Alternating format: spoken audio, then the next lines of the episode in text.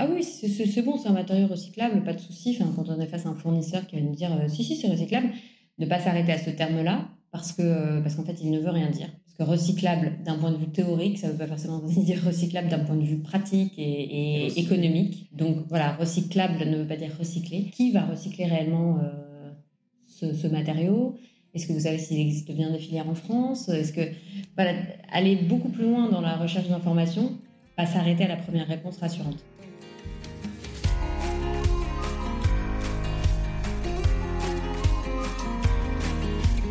Bonjour et bienvenue dans le podcast Me, Myself et I, le podcast qui parle d'écologie personnelle et relationnelle de celles et ceux qui portent des projets éco-agissants. Je m'appelle Michael Arismendi, j'accompagne et je forme à l'intelligence émotionnelle et relationnelle toutes celles et ceux qui portent des projets à impact positif pour les écosystèmes et pour l'humanité. Dans ce podcast, vous retrouverez des épisodes aux vignettes de couleurs différentes qui correspondent à la ou les thématiques principales traitées dans ce même épisode. Les vignettes mauves traitent d'écologie personnelle et nous invitent à mieux se connaître, à prendre soin de soi, les vignettes bleues abordent une écologie relationnelle, prendre soin des autres et harmoniser des relations qui nous soient écologiques. Et en vert, l'écologie planétaire, pour des épisodes inspirant notre capacité à prendre soin du monde. Me, Myself et I est un podcast indépendant que je réalise moi-même et monté par Alice à retrouver sur le site lesbellesfréquences.com. Je vous souhaite une belle écoute, puisse cet épisode nourrir un élan personnel et professionnel à prendre soin du vivant à l'intérieur comme à l'extérieur. Je me trouve aujourd'hui dans la maison du zéro déchet dans le 12e arrondissement de Paris, dont la présidente, Flore Berlingen, est aussi l'ancienne directrice de l'association Zero Waste France, qui milite pour une réduction et une meilleure gestion des déchets. Flore Berlingen est aussi l'autrice du livre Recyclage le grand enfumage, qui souligne les limites du recyclage à être euh, la panacée de la gestion des déchets, mais plutôt remettre le recyclage à sa juste place dans l'économie circulaire des limites euh, physiques et techniques au recyclage, mais aussi euh, philosophiques et comportementales que Flore accepte de nous partager dans ce nouvel épisode. Bonjour Flore. Bonjour. Merci d'être là aujourd'hui avec moi pour ce nouvel épisode du podcast Management en transition dédié aux questions de recyclage, du management du recyclage, de la gestion des déchets plus largement. Est-ce que tu peux commencer par te présenter, ce que tu as pu développer, euh, où tu en es aujourd'hui? Donc la question que je pose, c'est euh, qui es-tu? Où en es-tu? Ben, je m'appelle Flore, j'ai 35 ans. J'ai passé euh, la plus grande partie de ma vie professionnelle dans le secteur associatif. en fait, l'essentiel, la totalité même de, de, ma vie professionnelle dans le secteur associatif et plus précisément sur des, des, thématiques environnementales liées à la question des déchets et des ressources, parce que ce sont les deux facettes d'une même pièce, d'une même problématique. Donc j'ai notamment dirigé l'association Zero Waste France pendant 7 ans. Et au total, j'ai passé 10 ans euh, dans cet assaut. Donc euh, c'est aussi euh, évidemment le cœur de mon expérience et des, sujets que j'ai pu traiter dans le cadre de cette, cette association. Super, merci pour ça. alors tu as écrit effectivement le livre Recyclage, le grand enfumage. J'aimerais savoir ce qui t'a poussé à vouloir écrire un livre sur les limites du recyclage. Je vais parfois dire je et parfois dire on ou nous. Parce qu'en fait, c'est à la fois un livre euh, personnel, c'est moi qui l'ai écrit, effectivement, mais euh, c'est aussi le, résultat de tout le travail de l'assaut et de, plein de, réflexions et d'échanges avec mes collègues et avec plein d'autres personnes à l'extérieur. Et c'est pas une décision que j'ai prise toute seule d'écrire un livre. On a pas mal hésité avant d'écrire un livre critique sur le recyclage. Parce que, évidemment, euh, l'idée, c'était pas de décourager tout le monde de trier et de recycler, mais de se dire, bah, quand même, ça fonctionne pas comme ça devrait fonctionner, donc il faut quand même, un moment, mettre les pieds dans le plat et le dire si on veut que ça s'améliore, parce que sinon ça bougera jamais. Donc, après avoir euh, longtemps hésité, on a finalement décidé d'y aller, d'assumer cette critique euh, quand même assez forte du recyclage tel qu'il fonctionne aujourd'hui et tel qu'il est présenté surtout aujourd'hui. Et on l'a fait parce que, parce que on avait constaté que l'accent mis sur le recyclage, la manière dont il était présenté, non seulement c'était insuffisant par rapport à l'urgence environnementale et ce qu'il aurait fallu mettre en place, mais en plus que ça pouvait devenir même contre-productif. Et là, c'est vraiment le basculement. C'est-à-dire que, bon, si ça reste insuffisant, bon, bah, tu peux essayer de dire, euh, faut penser aussi à réduire les déchets en amont, etc. Tu peux mettre en garde. À partir du moment où ça devient potentiellement contre-productif, là, je pense qu'il faut le dire et le dire clairement. Voilà, c'est pour ça qu'on a, on a finalement décidé d'écrire ce bouquin. Après, je peux, je peux expliquer un peu plus en détail enfin, le pourquoi de l'insuffisance et le pourquoi du contre-productif. Bah justement, c'est la suite de ma question. C'est quels sont les enjeux aujourd'hui? Parce qu'on n'est pas tous au, courant avec ce degré de, de, finesse et ce degré approfondi de l'état des enjeux aujourd'hui sur la gestion des déchets, du recyclage et des ressources. Tu as bien fait de le, de le rappeler mmh. tout à l'heure. Et euh, d'un point de vue donc, euh, réglementaire, entreprise, citoyen, Comment évoluent ces enjeux aujourd'hui? Si ça te je, vais peut-être commencer d'abord par parler du recyclage en tant que tel, et puis après passer à, son fonctionnement et, à tout le, système, toutes les filières qui existent autour du recyclage en France. Mais donc la, raison pour laquelle je disais que le, recyclage était insuffisant, d'un point de vue technique, euh, d'un point de vue même physique, c'est tout simplement parce que le recyclage ne permet pas de, réutiliser les matières complètement à l'infini. Enfin, le, recyclage à l'infini, la boucle parfaite, etc., c'est très largement un mythe. Évidemment, la situation n'est pas exactement la même selon les matériaux. Euh, leur recyclabilité n'est pas la même.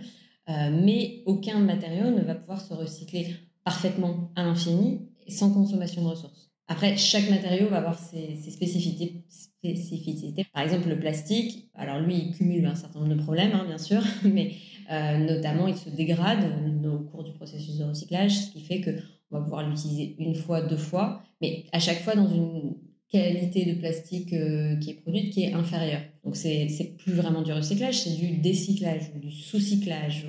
En anglais, on dit downcycling. Et en fait, si on voulait vraiment être précis, quand on parle de recyclage du plastique, on devrait utiliser le mot décyclage à mon sens, parce que c'est voilà, on perd en qualité. À l'inverse, si on prend d'autres matériaux comme le verre ou les métaux, euh, on a moins cette problématique de perte de qualité. L'entropie, la perte de matière aussi, elle, est moins importante.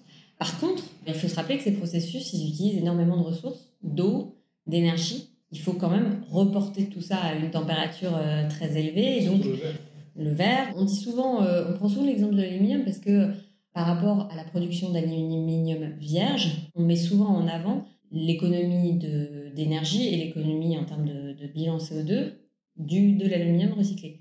C'est fantastique, ça fait économiser X tonnes de CO2 par euh, tonne d'aluminium. mais en fait, on oublie de comparer ça à l'alternative qui serait de ne pas utiliser l'aluminium en question si on parle d'un usage pour emballer des boissons, enfin, donc la canette par exemple. On, va comparer la version recyclée à la version aluminium vierge. On va dire, bah, du coup, euh, c'est gagnant.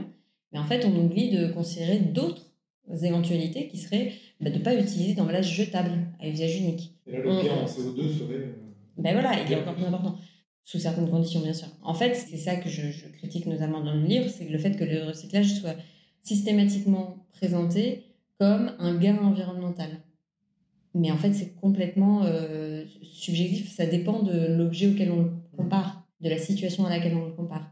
Et donc, notamment pour la question de l'aluminium, ben oui, bien sûr, une tonne d'aluminium recyclé ça va coûter moins en énergie qu'une tonne d'aluminium vierge, mais ça va quand même nécessiter énormément d'énergie parce que pour fondre de l'aluminium, il faut le porter à, je sais plus, 1500 euh, degrés ou peut-être plus. Donc, voilà. Donc, trop énergivore. Donc, en fait, pour en revenir à les limites techniques et physiques du recyclage, c'est cette perte de qualité, cette perte de matière qui est bah, surtout le cas pour des matériaux comme le plastique, le carton, euh, les fibreux. Le textile aussi. Le textile, qui parfois est en plastique, il hein, faut le rappeler.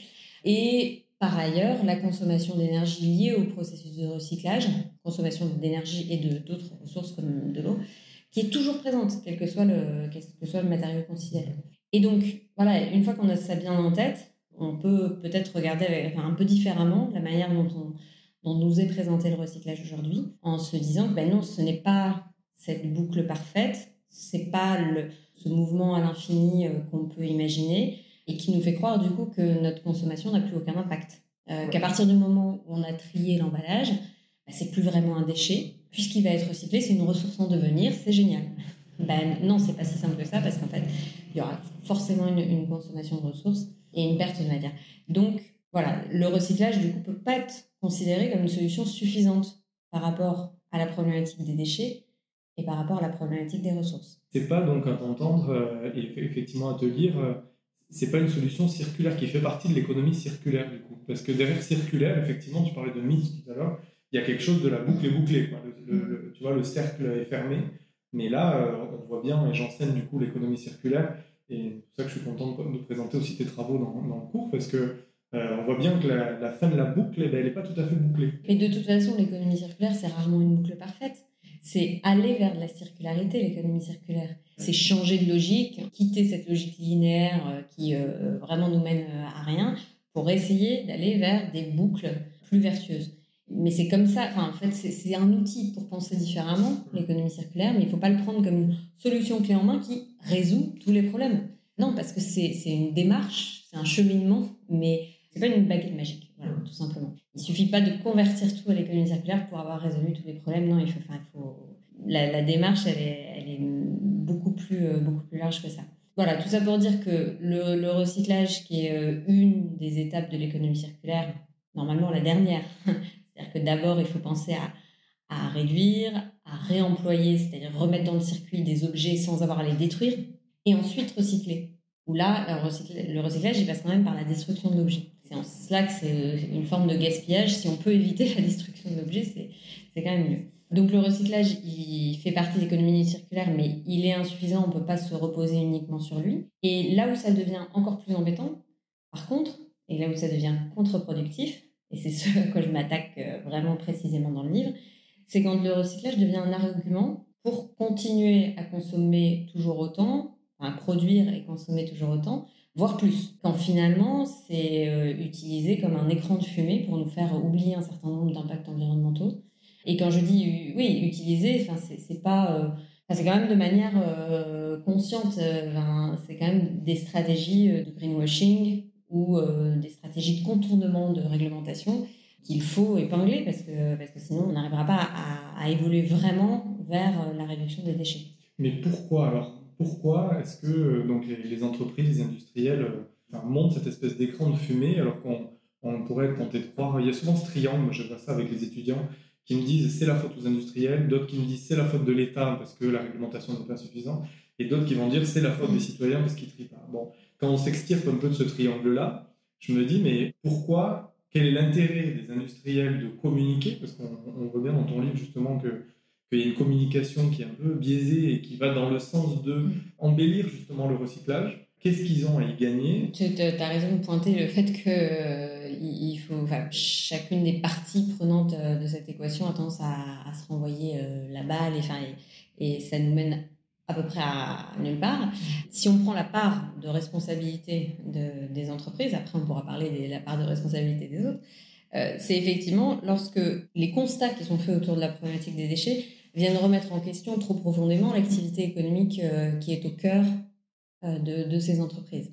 Notamment toutes les entreprises qui ont fondé leur activité sur le jetable. Soit parce qu'elles produisent des objets jetables, donc c'est vraiment le, le cœur même, leur raison d'exister, malheureusement, euh, soit parce qu'elles fournissent un service ou un produit qui est inextricablement lié au jetable, enfin, qui est dépendant du jetable. Donc, par exemple, le packaging notamment. Oui, bah, alors donc si je prends deux, exemples, premier exemple d'industrie du jetable, forcément les, fabricants d'emballage ou de, de, produits à usage unique, quels qu'ils soient. Euh, deuxième exemple d'une industrie qui n'est pas directement, enfin, au départ son offre ce n'est pas euh, un produit un, produit jetable, mais elle a besoin du jetable pour fonctionner. Par exemple, bah, la, vente emportée, les fast-food, euh, la grande distribution d'une manière plus générale, etc. Bon, bah, ces deux types d'acteurs, malheureusement, aujourd'hui, ils sont encore euh, massivement dans une stratégie qui consiste à rendre acceptable le jetable plutôt qu'à l'éviter. Parce que ce serait une remise en question peut-être trop, trop profonde de leur modèle, voire une remise en question de leur existence même voilà, moi, mon, mon, constat, ma conclusion, c'est quand même de dire que bah oui, certaines activités euh, ont vocation à disparaître si on veut être euh, cohérent et, si on veut euh, répondre à, l'urgence environnementale. D'autres vont apparaître, voilà, et, l'enjeu, c'est d'accompagner les hommes et les femmes qui, qui, travaillent dans ces différents secteurs pour leur permettre de basculer dans d'autres. La destruction créatrice. Oui, voilà, mais il faut accepter que certaines activités, elles ont elles n'ont pas lieu d'être en fait. Donc si je reviens à la stratégie de ces entreprises, elle consiste à rendre le jetable acceptable grâce à la baguette magique du recyclage, en présentant le recyclage comme euh, une solution acceptable, enfin qui rend acceptable la production de déchets, puisque ces déchets ne sont plus vraiment des déchets, ils vont devenir des, de nouvelles ressources, etc. Et donc là, par exemple, évidemment, tout, euh, tout, le secteur de la boisson en emballage à, usage unique, par exemple, est concerné. On les a vus en affiche sur les 4x3, dans le métro, sur les arrêts de bus, qui disaient d'ailleurs, qui allait dans le sens exactement de ce que tu disais, littéralement d'ailleurs, qui disait recycler, on s'occupe du reste, ou oui, trier, nous recyclons. Voilà. Oui, voilà, vous triez, nous recyclons. Bah, L'idée, c'est d'envoyer un message rassurant qui va euh, conforter le, consommateur dans son acte d'achat, mm. qui va le déculpabiliser. Et voilà, et, malheureusement, ça fonctionne. Mm. Est-ce que c'est pas en lien avec la société du confort aussi? Parce que euh, ça s'est beaucoup développé, tous ces emballages jetables. Là, dans ton livre, tu parles euh, de, l'avènement du plastique, deuxième moitié du XXe siècle et tout. Ça correspond aussi avec une émancipation du consommateur, on voit ça en, marketing. Et du coup, c'est vrai que tu vois, d'aller faire ses cours avec rien et de repartir avec tout, c'est-à-dire on, donne donc les sacs plastiques, enfin, on a tous les contenants, on a besoin de rien parce que tout est confortable. On rentre à la maison, on range ça proprement, il n'y a rien qui déborde, il y a tout qui est dans des contenants plastiques. Et quand ce sera terminé, on mettra ça au tri et, et on repartira pour euh, recréer une nouvelle boucle d'achat en l'occurrence. Est-ce qu'il faut remettre, selon toi, cette, euh, en question cette société du confort? Est-ce qu'il faut qu'on soit plus innovant dans nos façons de faire Oui, je, ne suis peut-être pas tout à fait en accord avec l'usage de ces termes en fait. L'usage du terme émancipation d'une part et l'usage du terme confort d'autre part. Est-ce qu'il y a vraiment une émancipation? Dans ce mode de vie, euh, ce mode de consommation. Euh, est-ce que c'est vraiment une émancipation de effectivement pouvoir venir les mains dans les poches euh, plutôt que d'avoir à penser à son sac ou à ses, enfin, à ses boîtes ou je ne sais quoi? Est-ce que c'est vraiment ça l'émancipation dont on parle? Parce qu'en fait, cette émancipation, dans ce cas-là, elle cache tout un tas d'asservissements qu'on ne voit pas, qui transparaissent peut-être pas directement, mais qui sont pourtant bien réels. C'est-à-dire que ça, ça crée d'autres dépendances et des dépendances qui sont plus dommageables pour l'environnement et donc pour notre, notre santé, pour notre, les générations suivantes. On en parle souvent, mais moi je pense aux générations actuelles, enfin, puisque les, les inégalités environnementales, elles ne concernent pas que les générations futures à venir, elles, concernent déjà aujourd'hui une partie de, de, de l'humanité. Bref, désolée, je fais beaucoup d'apartés. euh, donc, donc voilà, Enfin, pour moi, cette émancipation elle est vraiment plutôt synonyme de, de nouvelles dépendances à des mécanismes qui sont un peu moins visibles. La question des déchets en est vraiment un exemple euh, très très parlant parce que justement, comme tu le disais, c'est propre. Enfin, une fois qu'on a fait nos courses et jeté nos emballages et que la poubelle est, est sortie et que le camion poubelle est passé, euh, ça nous paraît propre. Et en fait, c'est surtout dehors. C'est ailleurs. ailleurs. Voilà, c'est ailleurs. C'est sorti de notre champ de vision on a l'impression que le problème est réglé euh, et il ne l'est pas du tout en fait. Euh, et même pour des euh, déchets qui tendent à être présentés comme des déchets propres, des déchets recyclables, qui, qui en fait créent des pollutions à toutes les étapes de leur traitement mmh. et touchent des populations plus éloignées de nous en fait. on exporte cette source de pollution, on l'exporte un petit peu plus loin, on l'exporte à l'extérieur des villes, on l'exporte hors de nos frontières, etc. C'est vraiment qu'un déplacement. Donc voilà, donc c'est pour ça que bon, cette question d'émancipation euh, m'interpelle. Mmh. Et puis par ailleurs, tu parlais de confort. Mmh. Alors c'est effectivement un sujet qui est amené assez souvent, c'est-à-dire que on n'a pas envie comme ça là de renoncer à certaines choses qui font partie de notre confort, qui font partie de notre mode de vie peut-être plus précisément, notamment notre mode de vie nomade plus aujourd'hui qu'auparavant sans doute. Si on prend le mode de vie, on va dire hors hors confinement, hors crise sanitaire, qui effectivement est devenu plus nomade, enfin on prend beaucoup plus de repas à l'extérieur euh, que nos parents ou grands-parents par exemple, on se déplace beaucoup plus.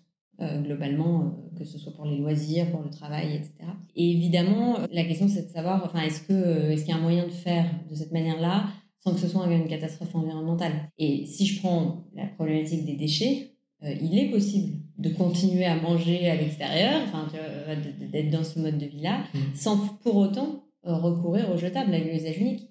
Simplement, ça va nécessiter des modes d'organisation euh, collectifs et individuels qui sont différents. Et j'insiste sur le collectif et individuel parce que il faut pas s'imaginer que c'est juste de notre responsabilité à chacun, à chacune de bien s'organiser pour avoir sa boîte, pour avoir son truc. C'est souvent le d'ailleurs.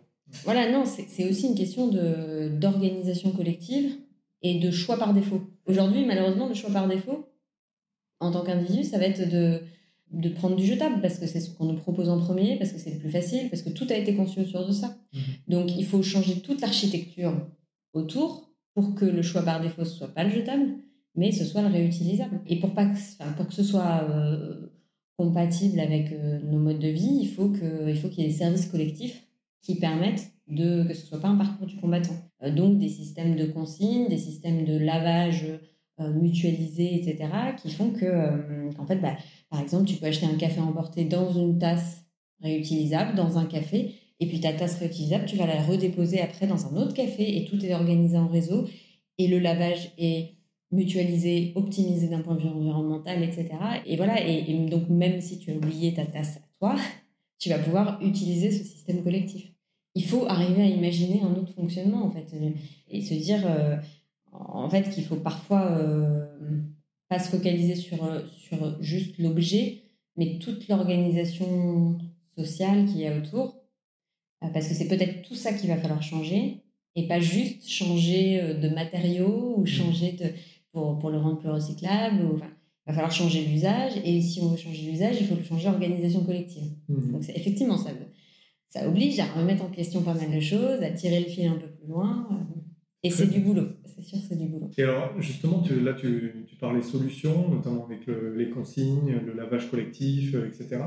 Et comme il y a de nombreux étudiants qui nous écoutent et qui, justement, font preuve de beaucoup de créativité, qu'est-ce que tu aurais envie de leur dire à mes étudiants, par exemple, notamment en marketing, puisque je donne des cours de marketing éthique, responsable, développement durable Quel élan de créativité vers, euh, justement, un système qui serait moins dépendant du jetable. Parce qu'aujourd'hui, on, on voit dans les publicités que le, quasiment tout est bon pour la planète d'ailleurs, puisque c'est recyclable, parce que c'est compostable, j'ai envie d'entendre aussi là-dessus. Qu'est-ce que tu as envie de leur dire Peut-être euh, challenger encore plus cette créativité vers quelque chose, des systèmes qui soient beaucoup plus honnêtement en phase avec les enjeux écologiques aujourd'hui, c'est-à-dire euh, des ressources qui s'amenuisent à vitesse grand V. C'est l'idée d'aller creuser un petit peu plus loin en fait. De pas s'arrêter à, la première réponse qui peut être euh, oui, changer de matériau pour que ce soit euh, recyclable, mais s'interroger vraiment sur la recyclabilité effective du matériau et sur le fait que la même si c'est une recyclabilité qui est effective, est-ce que ça résout vraiment le problème? Est-ce que pour, pour autant le, produit proposé, il va voir son impact environnemental véritablement réduit ou pas? Est-ce qu'il ne faut pas remettre en question le produit lui-même et euh, le, mode d'organisation dans lequel il s'inscrit ça veut dire, en fait, finalement, remonter un plus, en, plus à la source. Et remonter à l'échelon du besoin, moi j'entends ça aussi. Parce qu'on fait euh, justement la différence en cours entre le besoin mhm. et le désir, c'est-à-dire qu'on désire une chose, un produit, un mhm. service pour satisfaire un besoin. Et donc, si le besoin est là, ça on voit pas, on a des besoins. Moi j'essaie de les challenger sur comment répondre à ce besoin, qui peut être un besoin de divertissement, tu parlais des loisirs, des transports, de se nourrir, enfin, toute la, la pyramide de Maslow, euh, comment euh, accéder à ces besoins en rendant peut-être désirables des alternatives réellement écologiques? Qu'est-ce que ça t'évoque. Ben, moi, ce que ça m'évoque justement, c'est aussi un des objectifs de, de ce livre, c'était euh, de, de, replacer au centre cette question de nos besoins et de la priorisation de nos besoins. Parce qu'en fait, si on veut pas un jour, qui n'est pas forcément très lointain d'ailleurs, si on veut pas demain avoir à remettre en question des, euh, des choses importantes pour nous à cause de, de la crise environnementale, euh, et ben il faut peut-être dès maintenant euh, se poser la question de qu'est-ce qui est superficiel et, et, ce dont on n'a pas vraiment besoin. Et donc pour moi, le, jetable, et je parle du jetable au sens large, hein, évidemment les emballages jetables, les produits à usage unique, mais aussi tout ce qui dans notre équipement, nos vêtements, nos, équipements high-tech, etc., a une durée de vie euh, beaucoup trop courte par rapport à ce qu'elle devrait être. Donc tout ça, euh, pour moi, c'est euh, une forme de gaspillage par rapport à nos besoins fondamentaux. Et, et j'en reviens encore à la question de confort, hein, justement, parce que le, confort, c'est peut-être de sauvegarder l'essentiel pour demain. Et la question se pose même déjà aujourd'hui pour certaines ressources qui sont rares. Et donc pour moi, c'est une question qui est un peu trop absente du débat public, en fait. Euh, aujourd'hui, on a l'impression qu'il faut l'ensemble des moyens humains, financiers, des moyens de, créer, de la créativité est mobilisé sur la résolution de, problèmes de recyclage. Comment on va faire pour recycler ce, ce, truc en plastique là, euh, lui trouver une filière, lui, enfin, on mobilise ses ressources vraiment considérables pour essayer de trouver. Tout type de ressources d'ailleurs, hein, financières. Oui, voilà, c'est ça. C'est... À se poser la question. On mobilise énormément d'énergie de tout type à essayer de trouver des solutions pour des choses qui ne devraient même pas exister. ou en tout cas pas exister si on, si on se pose la question de la priorité de nos besoins. Et du sens de son existence à ce jetable. Et j'ajouterais aussi, si on se pose la question aussi de la, d'équité, de, de, répartition, de partage des ressources euh, au sein de notre société, de nos sociétés humaines, voilà, qui n'est pas une thématique directement environnementale, mais euh, qui est pour moi directement connectée aussi à ça. Très développement durable en l'occurrence. Ouais. Euh, C'était intéressant, je ne voulais, voulais, pas te couper quand tu as parlé du débat public. dans le débat public, on entend dans le débat public, dans la presse, et moi-même je vois aussi dans le, le contexte éducation, la place donnée au digital comme étant une solution à la crise écologique. Je, ressors texto des mots que j'entends à la radio, que je lis dans les journaux, etc. Quelle écoute tu, fais à ça La place du digital comme pouvant nous, nous indépendantisa d'une certaine forme de volume de déchets peut-être. Bah, je pense que la promesse derrière ça, c'est euh, l'optimisation. C'est que le digital va nous permettre de rationaliser, donc d'optimiser euh, l'utilisation de nos ressources. Tout ça ne sert à rien si on ne s'est pas d'abord posé la question de, de, nos besoins et de la priorisation de nos besoins, ce qui sont des questions qui ne sont pas techniques, qui sont politiques. Et, euh, et pour moi, le digital, c'est c'est plutôt de l'ordre des, des réponses techniques. Et on en a besoin aussi des réponses techniques, hein. Mm. ça c'est sûr. Euh, et il y a encore de, il y a, d'énormes progrès à faire de ce côté-là, etc. Mais en fait, si on se pose, si on va directement à la recherche de la solution technique sans s'être posé la question de, de l'utilité, du sens, de, la réponse aux besoins, etc. avant, eh ben, on a loupé l'étape fondamentale. Oui, parce que par le, le digital semble amener, selon le discours un peu officiel qu'on entend, euh, des solutions et des alternatives, par exemple des, produits qui vont devenir des services, par exemple. Prendre l'exemple de, bah, typiquement de la visio, hein, avec euh, l'explosion de la visio euh, pendant le confinement. On va plus se déplacer en rendez-vous, on est en visio et donc le coût carbone lié au transport, que ce soit en avion, en voiture, la plupart du temps, voire peut-être en train, eh bien, on va être mm. aspiré et, et en, en alternative, on va avoir la visio qui nous permet de réduire notre empreinte carbone. Bon, c'est sans compter euh, l'empreinte carbone du digital aussi. Oui, et c'est sans compter les éventuels effets rebonds. Alors, je ne sais pas si ça s'applique euh, à l'exemple que tu donnes sur la visio, enfin, encore que si on veut l'illustrer par exemple, c'est l'effet rebond, ce serait que hum, parce que c'est en visio et qu'on a l'impression qu'il y a zéro impact, ben, on en fait 5 euh, ou 10 fois plus. Plutôt qu'une bonne réunion physique qui aura permis de, je sais pas, de, de, traiter, plusieurs, sujets. traiter plusieurs sujets ou de le faire plus efficacement. Enfin, bah, bon, ça, c'est pour illustrer, je ne sais pas si dans la réalité, euh, tu vois, la, la, comptabilité euh, environnementale, euh, où se situerait la limite à ne pas dépasser. Mais cet effet rebond, on l'observe dans, dans, dans, plein d'autres domaines.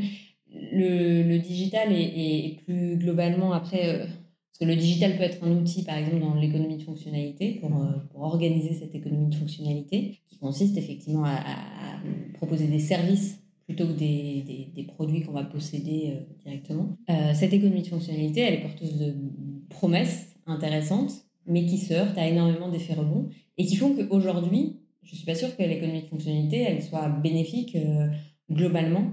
Alors déjà, elle n'est pas dominante, mais, mais, mais, en plus, il n'est pas certain qu'elle soit à l'heure actuelle bénéfique. Parce que par exemple, si ça nous amène finalement à un exemple d'économie de fonctionnalité, c'est la location entre particuliers, par exemple. Mmh. Euh, donc, on peut louer sa voiture, louer une voiture à un particulier, plutôt que de l'acheter. Donc, là, comme ça, à première vue, ça paraît, euh, ça paraît chouette d'un point de vue environnemental. Impact environnemental réduit. Par contre, si ça encourage ceux qui habituellement prenaient le train à prendre systématiquement la voiture et à aller trois fois plus souvent au week-end euh, loin parce que ça coûte trois fois moins cher, euh, bah là, on est dans un effet rebond négatif. Hmm. Et, et, en plus, ça peut se doubler d'un autre effet rebond, qui est que le, la personne qui loue sa voiture et qui euh, va donc avoir des revenus supplémentaires, si ces revenus supplémentaires, elle les affecte à des achats qui, euh, qui vont avoir un impact négatif sur l'environnement, à une surconsommation, je ne sais pas, de, vêtements ou de je ne sais quel équipement qui aura un impact négatif, euh, et ben on aura un double effet rebond. Et, finalement, cette pratique, qui a été pourtant une bonne idée en apparence au départ, elle se révélera être euh, d'impact négatif sur l'environnement. Et, là, on, retombe encore une fois à nouveau sur la question des besoins. Tout à fait. c'est ce que j'entends depuis tout à l'heure. La question du sens de nos besoins, c'est presque la, spiritualité du management. Là. Tu m'emmènes dans une des transitions que j'ai envie justement de, de partager à travers ce podcast. On a un public étudiant sur ce podcast, on a aussi un public de professionnels et d'entreprises Et je me mets un peu à leur place et je te pose la question, euh, mais alors comment on fait? C'est-à-dire que mm. depuis, on va dire, 5 ans, on entend parler de transition écologique, transition énergétique, Macron s'y met, il demande aux mm. entreprises de, de, de, rentrer dans cette fameuse transition. Mais on voit aussi tous les budgets qui sont alloués à cette fameuse transition écologique, notamment autour de la formation, parce qu'on se retrouve, il y a beaucoup d'entreprises qui aimeraient bien s'y mettre, mais euh, on voit ça dans les sondages, qui ne savent pas comment faire et qui ont peur aussi d'être taxées de greenwashing parce que si elles y vont, faute de ressources peut-être en interne, de, tu vois, elles vont aller vers, vers, des actions et donc une communication qui ne sera pas forcément adéquate mmh. et du coup elles seront tapées dessus par des ONG derrière. Mmh. Donc comment, quel message toi, tu, tu, passerais à ces entreprises qui, qui, ont envie de mettre le bon pied au bon étrier tu vois, mmh. mais, euh, et qui sentent parfois démunis là-dessus? Mais Je pense qu'il faut, peut-être en première étape être vraiment au clair sur euh, l'objectif et quels moyens on est prêt à mettre euh, en face. Justement, comme tu le soulignes, c'est pas si simple. Et si on veut pas aller dans quelques solutions gadgets à mettre en avant, ça veut dire qu'il faut beaucoup bosser. Donc ça veut dire consacrer des ressources humaines ou financières à cette démarche, avant même d'en avoir la moindre retombée euh, économique, en termes de, communication et tout ça. Et donc c'est là, euh, pour moi, que oui, la, première étape préliminaire, c'est d'être au clair. Enfin, quand je dis être au clair, c'est pour les parties prenantes de l'entreprise, c'est ses dirigeants, ses salariés, euh, ses les actionnaires, enfin tous ceux qui sont intéressés par le, fonctionnement de l'entreprise, d'être au clair sur, sur l'engagement qu'on veut vraiment y mettre aussi. Et ne pas attendre, enfin en fait ne pas avoir des, attentes démesurées par rapport en fait à très peu de ressources qu'on est prêt à y consacrer. Euh, et, voilà et se dire que peut-être pendant plusieurs années ça va rester quelque chose de complètement euh, invisible pour l'extérieur, qui serait une démarche interne, mais qu'il faut prendre le temps de la, la structurer, euh, de, de, voir ce que ça remet en question dans euh, le cœur d'activité de, l'entreprise. Et peut-être que ça amène des remises en question profondes et qu'il faut d'abord se positionner sur ces remises en question profondes avant de lancer des choses, etc. Mmh. Voilà, donc il y a à la fois ça, et après, ça n'empêche pas par ailleurs de commencer à mettre en place des actions, même si elles sont petites, pour que, euh, parce qu'il y a aussi une dynamique d'activité, enfin une dynamique à engager euh, qui, euh, qui va être mobilisatrice, en fait, qui va servir de, de, motivation aussi à toutes ces parties prenantes de l'entreprise. Mmh. C'est-à-dire que si on ne fait que discuter au départ sans agir du tout, ça peut au bout d'un moment aussi démobiliser tout le monde. Donc, donc arriver à trouver l'équilibre entre ces deux aspects, enfin, donc bien, bien réfléchir à ce qu'on est prêt à faire. Et puis par ailleurs, commence à faire des petites choses, euh, mais peut-être sans communiquer démesurément autour de ces mm. petites choses, parce qu'il faut, euh, comme je le disais, garder une certaine humilité par rapport à l'impact euh, qu'elles peuvent avoir. Et, et c'est pas parce que l'impact est petit qu'il faut pas les faire, mm. mais, mais simplement ne pas jouer à, la surenchère de, de, la valorisation de, de ces actions-là. Des actions insignifiantes, mm. Ça peut commencer par un audit environnemental, par exemple, j'ai ça en tête. Un audit de ses propres impacts pour pouvoir après mettre en place des actions qui vont permettre de réduire un impact effectif sur des enjeux prioritaires. Mm. Parce que je vois un peu les entreprises qui sont beaucoup taxées de moi ce que j'appelle le nouveau greenwashing. Parce que je pense que le greenwashing tel qu'on on, en parlait il y a quelques années, il n'existe plus aujourd'hui. Celui où on arrive à... Je suis pas sûre. Le vieux, le vieux il s'est métamorphosé pour moi parce que aujourd'hui les, les consommateurs sont, sont quand même globalement beaucoup plus au courant qu'avant des pratiques des entreprises, etc et une pratique qui aurait vocation à leurrer, c'est-à-dire à mener une promesse environnementale qui n'existe pas.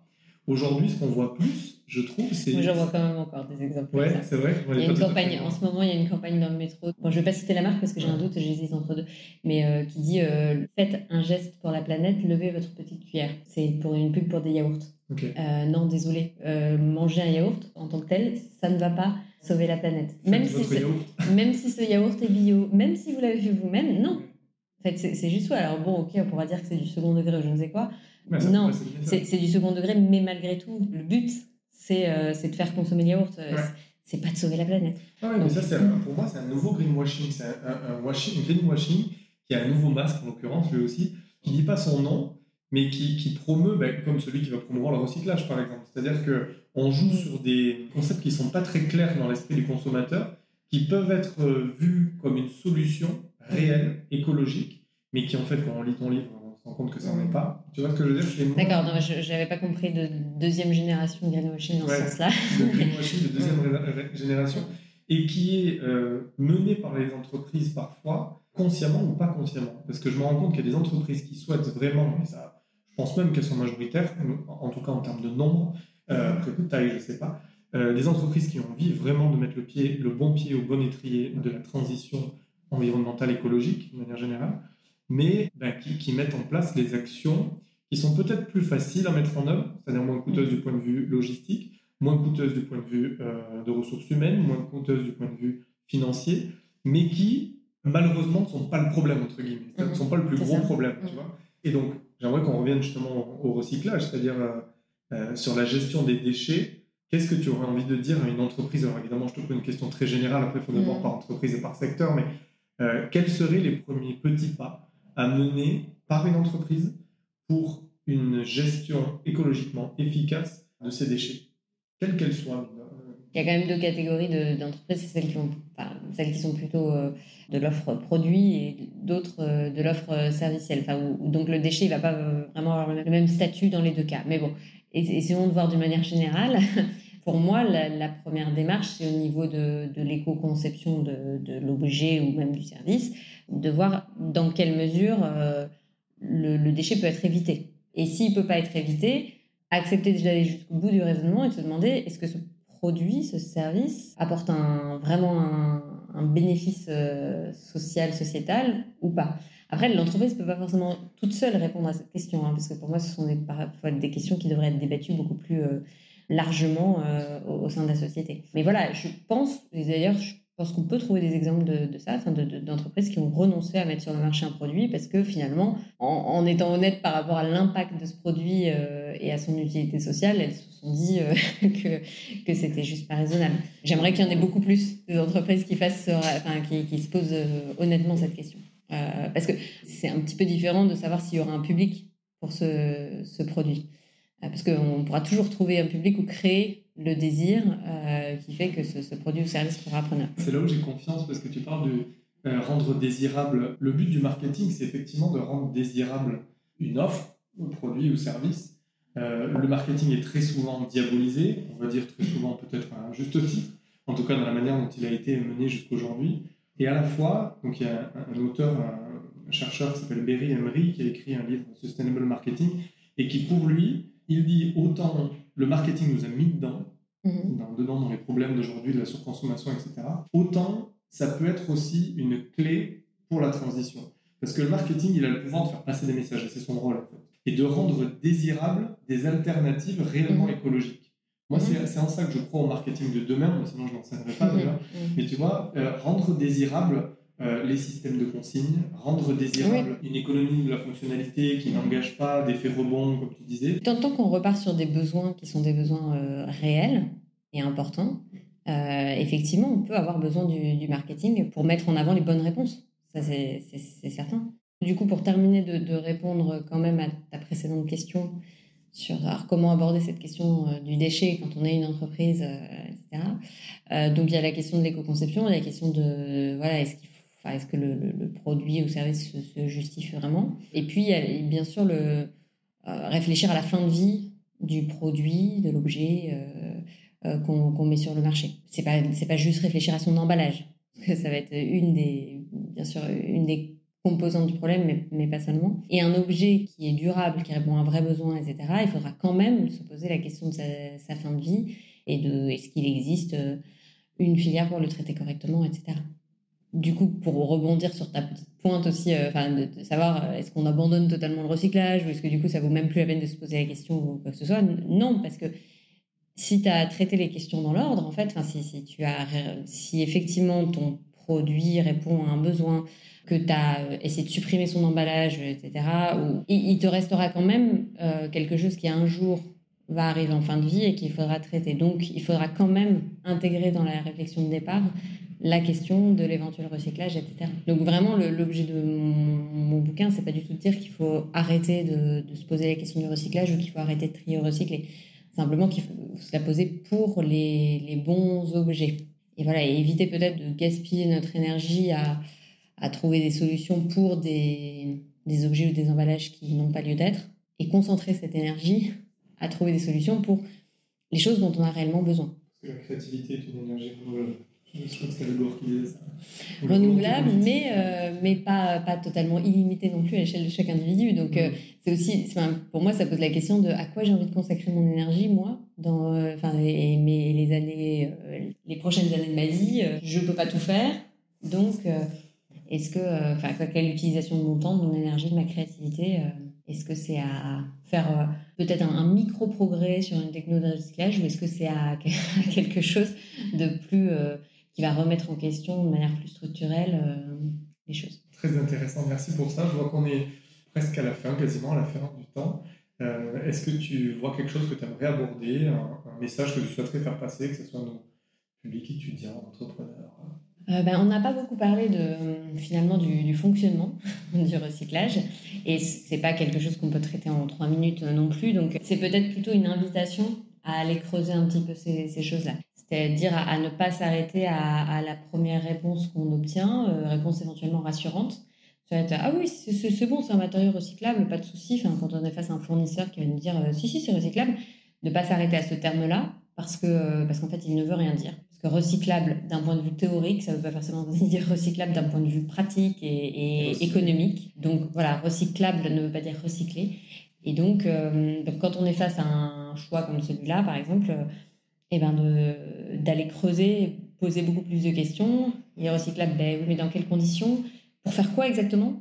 Parce que euh, la problématique du décyclage, du sous-cyclage, on en a parlé tout à l'heure, elle, est, elle est malheureusement très, très présente. Voilà, qui va recycler réellement euh, ce, matériau? Est-ce que vous savez s'il existe bien des filières en France? Est-ce que aller beaucoup plus loin dans la recherche d'informations, pas s'arrêter à la première réponse rassurante et essayer de comprendre comment tout fonctionne. Alors bien sûr, ça peut emmener très loin et on peut pas toujours aller dans tout le détail, mais je pense que quand on a envie de faire quand même mieux, il faut euh, se donner les moyens d'obtenir ces informations et se donner même moyen en tant qu'individu, hein, euh, y mettre des efforts, mais aussi en tant qu'entreprise. Mm. Une entreprise qui a envie d'aller plus loin dans sa démarche RSE, d'être sérieuse dans cette démarche, il faut qu'elle mette en face les ressources euh, humaines et le temps nécessaire à, au fait de répondre à toutes ces questions, d'aller creuser beaucoup plus les sujets. Tout ce qu'on a dit là sur le sujet du recyclage, c'est absolument pas spécifique au recyclage. C'est-à-dire qu'on pourrait adopter le, peu le même raisonnement, la même démarche à tout un tas d'autres problématiques environnementales, pas seulement la question des déchets. D'ailleurs, ça doit nous amener aussi, au final, à avoir une vision globale des enjeux environnementaux et sociaux, euh, de pas segmenter. On a d'un côté le, problème, le problème déchets, le problème CO2, le problème euh, biodiversité, puis en face, je vais mettre des solutions qui elles-mêmes sont segmentées euh, sans tenir compte des effets rebonds, des, des, synergies. ou, des problématiques transversales, en fait, tout simplement. On ne peut plus euh, travailler de cette manière-là, en fait. On est obligé d'avoir une approche euh, globale de, de l'ensemble des enjeux. Et à nouveau, ça doit nous inviter à pas mal d'humilité, ça, parce que en tant qu'humain, on ne peut pas tout comprendre. Enfin, on ne peut pas être spécialiste de chacune de ces problématiques. Et pour autant, on est quand même obligé d'essayer de raisonner à partir de l'ensemble de ces problématiques. D'où une certaine humilité on peut rester là-dessus, sur l'humilité. Je pense que c'est une bonne, une bonne invitation pour conclusion. Merci beaucoup, Flore. Bah, merci à toi.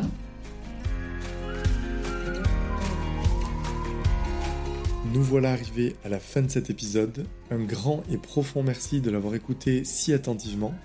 J'aime partager ces contenus inspirants qui me donnent la sensation d'être proche de vous, de créer et d'animer une communauté éco-agissante. C'est très chouette. Alors, vous avez l'habitude qu'on vous demande de mettre 5 étoiles au podcast que vous aimez sur Apple Podcast et ailleurs. Eh bien, je vous remercie à mon tour de noter et commenter celui-ci aussi pour le soutenir en fonction de ce qu'il vous aura inspiré. Pour l'or, prenez soin de vous et de votre environnement et je vous dis à bientôt au détour d'un prochain épisode.